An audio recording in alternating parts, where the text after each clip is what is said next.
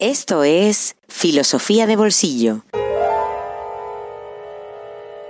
El podcast para aprender filosofía en cualquier lugar.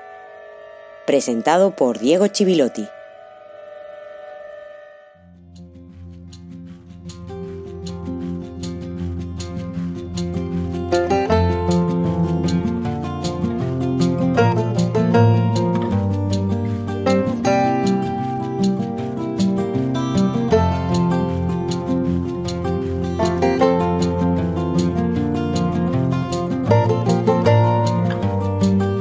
Días, tardes o noches y feliz jueves filosófico número 80. Arrancamos en este 2022 con las ganas y la ilusión de siempre de seguir compartiendo filosofía con todos. No puesta la ilusión en la realidad, quizá la realidad sigue su camino, la realidad es tozuda, pero sí en nuestra capacidad de poder compartir un espacio de divulgación, de aprendizaje, de conocimiento. Y cuando digo nuestra es literalmente nuestra, entre todos, entre todos aquellos que estáis siguiendo cada semana este podcast, que hacéis llegar algunas dudas, comentarios, que estáis apoyando el podcast y apoyando el proyecto que va más allá del podcast en Patreon y también en Telegram, en un grupo fantástico de personas que, como decía en algún episodio anterior, enriquecen la experiencia de aprendizaje que pretende ser filosofía de bolsillo y que espero que sea también para vosotros así a lo largo de este año. Por cierto, una de esas personas a las que quiero agradecer como siempre hago y quiero dedicar este episodio en especial es Miguel. Gracias Miguel por apoyarnos, por seguir al pie del cañón. No todos lo hacen y sobre todo no todos se mantienen al pie del cañón. Es difícil, yo lo comprendo. El día a día, las semanas, los meses nos van empujando cada uno en nuestras actividades y en nuestros problemas y hay que luchar, hay que hacerse un espacio casi con los codos para poder dejar entrar la filosofía, que es dejar entrar también la incertidumbre, la pregunta, y no todos en todos los momentos de la vida estamos dispuestos a hacerlo o incluso diría no todos estamos preparados para mantenerlo. En esto me incluyo yo también. Así que muchas gracias a los que estáis siguiendo adelante sin desfallecer, con ganas de seguir aprendiendo, por supuesto, lo vamos a seguir haciendo de la mano de Immanuel Kant. No nos quedaremos en Kant, espero que esta tercera temporada nos descubra otras puertas al pensamiento occidental, de todos esos autores que han ido definiendo la manera en la que pensamos, la manera en la que nos situamos en el mundo y que, como siempre digo, van dejando a la sombra otros que no hemos tenido tiempo de tratar, pero que no significa que no vayamos a tratar. Por supuesto, los tengo muy presentes, las tengo muy presentes también, autoras que no hemos podido tratar o que no han formado parte incluso del hilo principal de este podcast.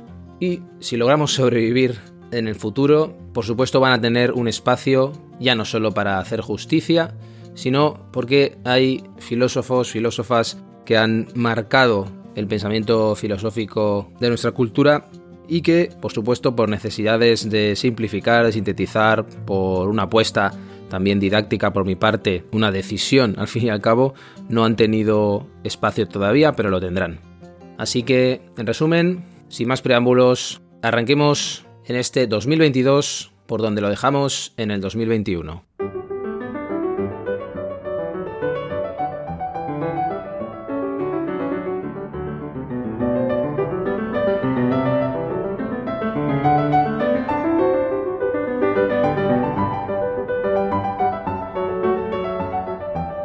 El último episodio, el episodio 79 de Filosofía de Bolsillo, fue un episodio dedicado a hablar de algunos conceptos fundamentales en el pensamiento de Kant. Hablamos de la diferencia entre lo fenoménico y lo nouménico. Hablamos de la cuestión trascendental, qué es lo que significa trascendental, el papel que esto tiene en la crítica de la razón pura, cómo ha influido eso o cuál es la trascendencia, la trayectoria, podríamos decir, de esas ideas de Kant hasta llegar al siglo XX y en qué consiste o qué implicaciones tiene esa teoría del conocimiento kantiana, cuál es el gran gesto de Kant al girarse sobre sí mismo o al girar al ser humano sobre sí mismo y ahondar en la estructura de la mente humana. Eso nos llevó a hablar de la experiencia de aprender, una experiencia relacionada con la memoria, y aprender como experiencia, es decir, qué significa experimentar algo y cómo eso transforma al sujeto que está aprendiendo. En este punto es donde me gustaría hacer un paréntesis que nos permita entender algo más las implicaciones de todo esto más allá de Kant. Y entender más allá de Kant también significa entender mejor a Kant o entenderlo con más matices, entenderlo incluso con más profundidad y entender por qué es un autor tan importante.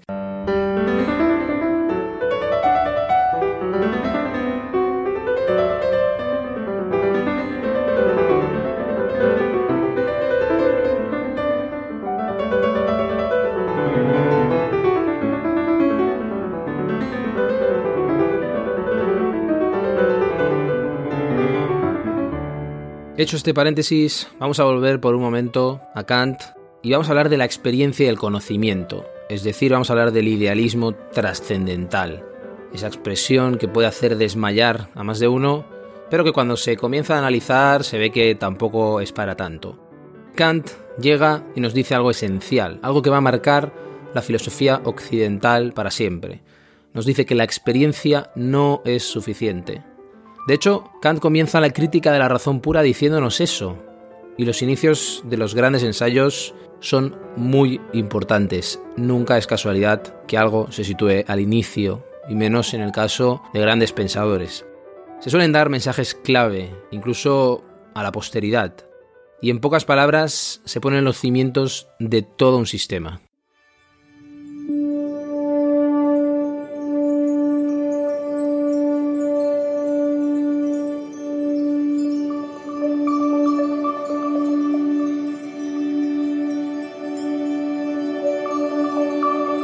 No hay duda alguna de que todo nuestro conocimiento comienza con la experiencia, pues ¿cómo podría ser despertada a actuar la facultad de conocer sino mediante objetos que afectan a nuestros sentidos y que ora producen por sí mismos representaciones, ora ponen en movimiento la capacidad del entendimiento para comparar estas representaciones, para enlazarlas o separarlas, y para elaborar de este modo la materia bruta de las impresiones sensibles, con vistas a un conocimiento de los objetos, denominado experiencia. Por consiguiente, en el orden temporal, ningún conocimiento precede a la experiencia, y todo conocimiento comienza con ella. Pero aunque todo nuestro conocimiento empiece con la experiencia, no por eso procede todo él de la experiencia.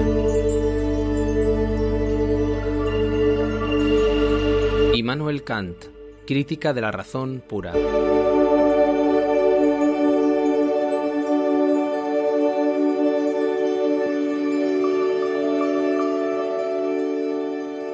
No soy racionalista, no soy empirista. Lo que va a ser la filosofía de Kant es lo que se conoce como idealismo trascendental. Una de esas expresiones, como decía, que hace bostezar al escucharlas cuando no desmayarse, pero que espero que se entienda al final de nuestro camino. Por eso Kant va a continuar distinguiendo entre un conocimiento a priori, independiente de la experiencia, y un conocimiento a posteriori. Y te puedes preguntar, ¿a posteriori de qué? A posteriori de la experiencia, en la que se funda. Se funda en la experiencia aunque venga después. Una distinción que muy pronto va a tener matices, es decir, que la experiencia no es condición suficiente de conocimiento, sí es condición de conocimiento, pero no suficiente. Y aquí la palabra suficiente es la clave. El conocimiento comienza, solo comienza con la experiencia, porque es nuestro entendimiento elaborando la materia bruta de las impresiones sensibles.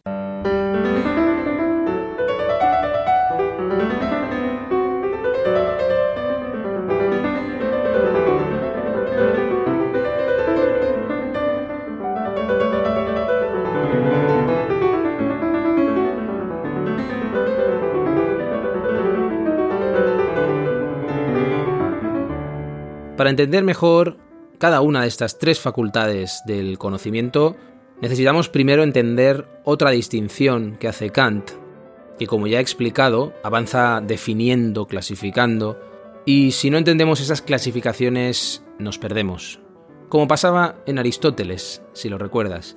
Y de hecho veréis que todo nos suena aristotélico. Esa distinción, que es muy importante porque representa una síntesis de racionalismo y empirismo, es, bienvenidos de nuevo a Aristóteles, la de materia y forma.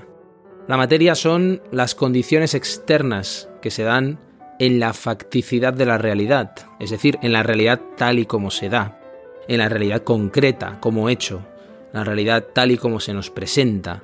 Fíjate que todos los matices que hago es mostrar la realidad como una materia bruta, y la forma es el orden en el que las percepciones se colocan, en el que las percepciones se inscriben y clasifican, haciendo posible la forma y a la vez determinando el modo en el que las recibo constantemente.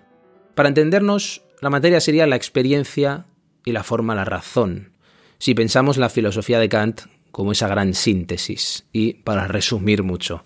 Por eso, si relacionamos materia y forma con las tres facultades del conocimiento para percibir, conocer y pensar, la sensibilidad, el entendimiento y la razón, nos encontramos con correspondencias que ya empiezan a darnos más pistas.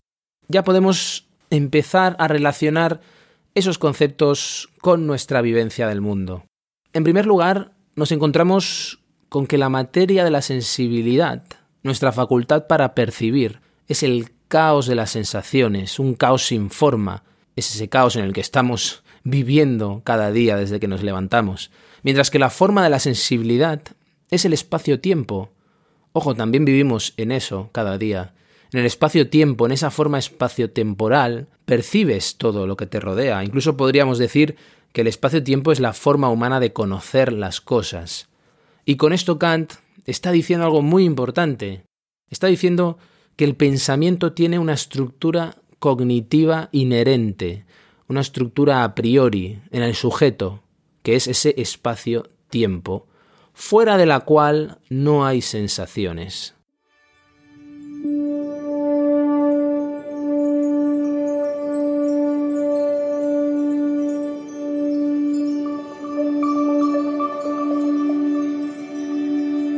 nos ocupamos de la dialéctica trascendental, la cual tiene que incluir enteramente a priori el origen de ciertos conocimientos derivados de la razón pura y el de conceptos inferidos cuyo objeto no puede darse empíricamente, de conceptos que se hallan, por tanto, fuera del alcance cognoscitivo del entendimiento puro.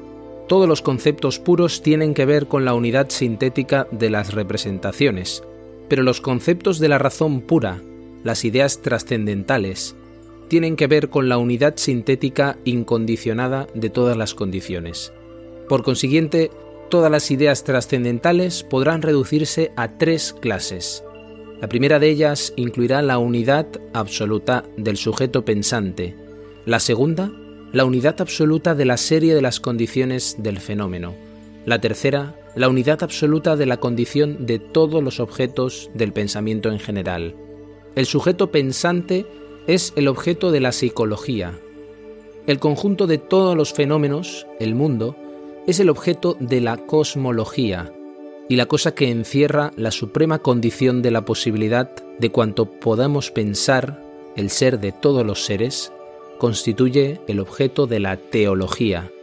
Así pues, la razón pura suministra la idea de una doctrina trascendental del alma, de una ciencia trascendental del mundo y finalmente de un conocimiento trascendental de Dios.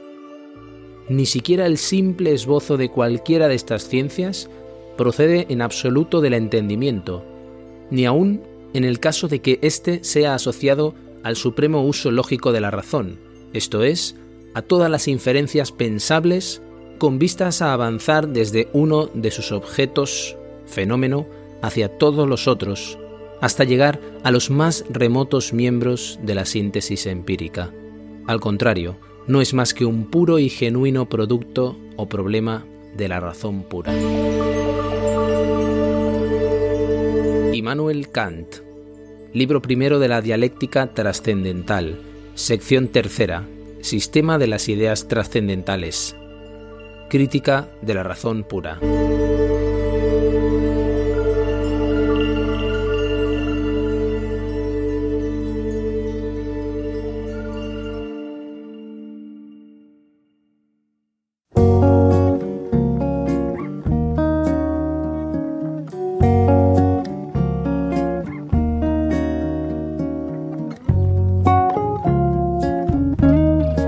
Libro en el bolsillo.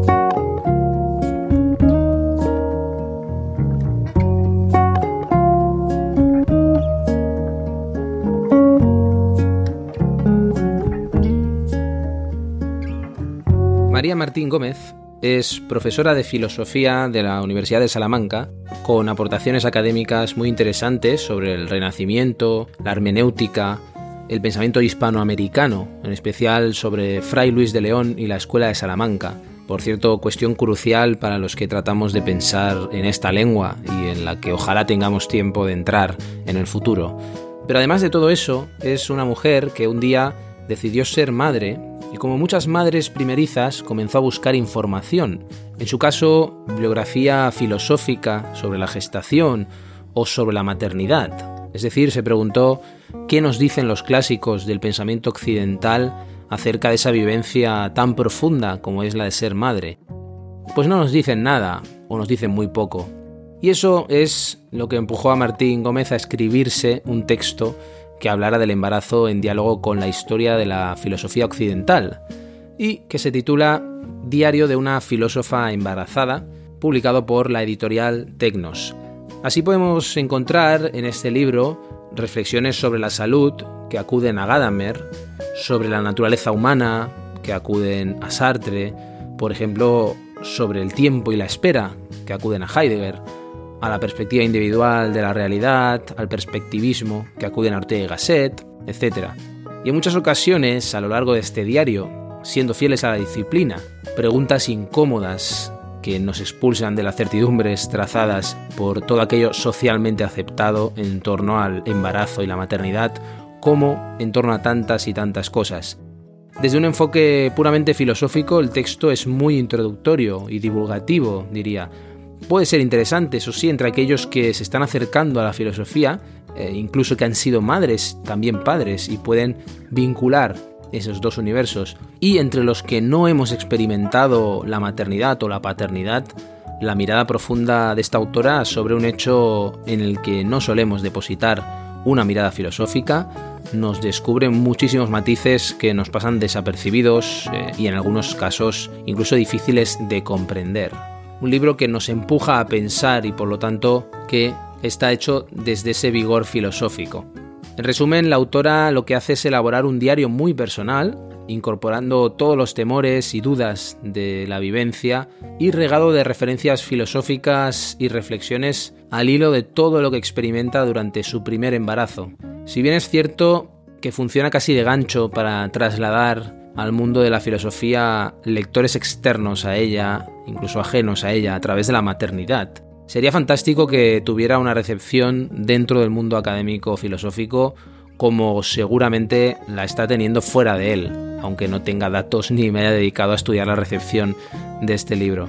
Como mínimo para constatar dos cosas que la autora expone con rotunda claridad a lo largo del ensayo que el pensamiento occidental deja a la sombra muchas vivencias y realidades, más cuando se trata de una historia escrita en su mayoría por hombres, y que el discurso filosófico muestra su impotencia para dar respuesta a la vivencia individual de las realidades fundamentales del ser humano, de la vida y de la muerte. Podemos leer en él, la filosofía no me ayudó a entender todos los procesos de cambio que experimentó mi cuerpo durante la gestación de un ser humano.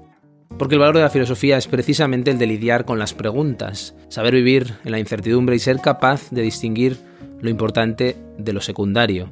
También saber, precisamente, que lo primero no es la filosofía, sino la vida, como nos recuerda desde hace diez siglos Anselmo de Canterbury.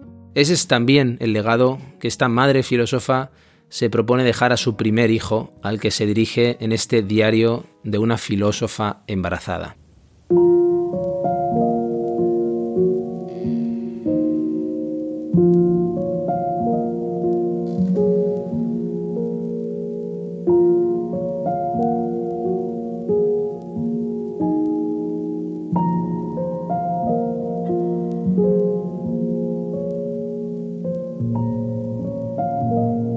Séneca aconseja a su madre que ante el dolor se vuelque en el estudio de las ciencias.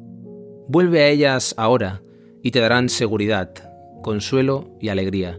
Si verdaderamente han penetrado en tu alma, jamás tendrá cabida en ella el dolor, la inquietud, el tormento inútil de vana aflicción. Necesario es que muestres igual valor, sustraigas tu ánimo al dolor y obres de modo que nadie te suponga arrepentida de tu maternidad. Y así lo hice. Me volqué en la ciencia, en mi caso en la filosofía, para no mostrarme arrepentida, pero confieso ya que ésta me defraudó. Siendo la vida, la gestación, el nacimiento y el origen un aspecto tan importante para la filosofía, me sorprendió no encontrar ni un solo ensayo que tratara el tema en profundidad. Qué cansinos han sido los filósofos hablando solo de la muerte, y cuando han tratado el tema de la vida lo han hecho de forma superficial, con conceptos como el instinto de supervivencia, la voluntad de poder o el origen del universo. Por eso me resultó muy difícil conseguir información sobre el embarazo o la gestación desde el punto de vista filosófico. Descubrí algunas referencias en la noción de natalidad y el ser para la vida de Hannah Arendt, en la claridad prenatal que vislumbra María Zambrano, en teorías feministas actuales sobre la violencia obstétrica o en la siempre clásica referencia a la madre matrona de Sócrates, pero nada que realmente me reconfortase en esa época de mi vida. La filosofía fue siempre para mí una disciplina humanística, pero también una compañera de vida. Es la tarea de consolación de la que nos hablaba Boecio, pero en este instante, cuando más precisaba su ayuda, la filosofía me ha dejado sola. María Martín Gómez Diario de una filósofa embarazada Editorial Tecnos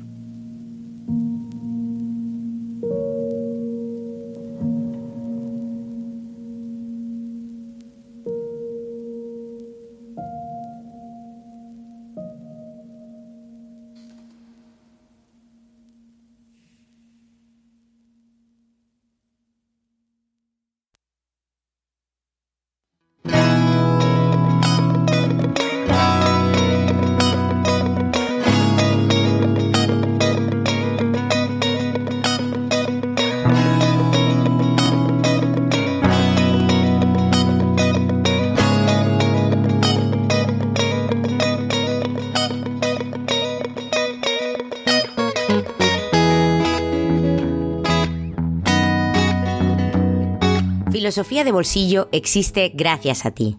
Hazte mecenas y accede a todos los contenidos en patreon.com barra filosofía de bolsillo.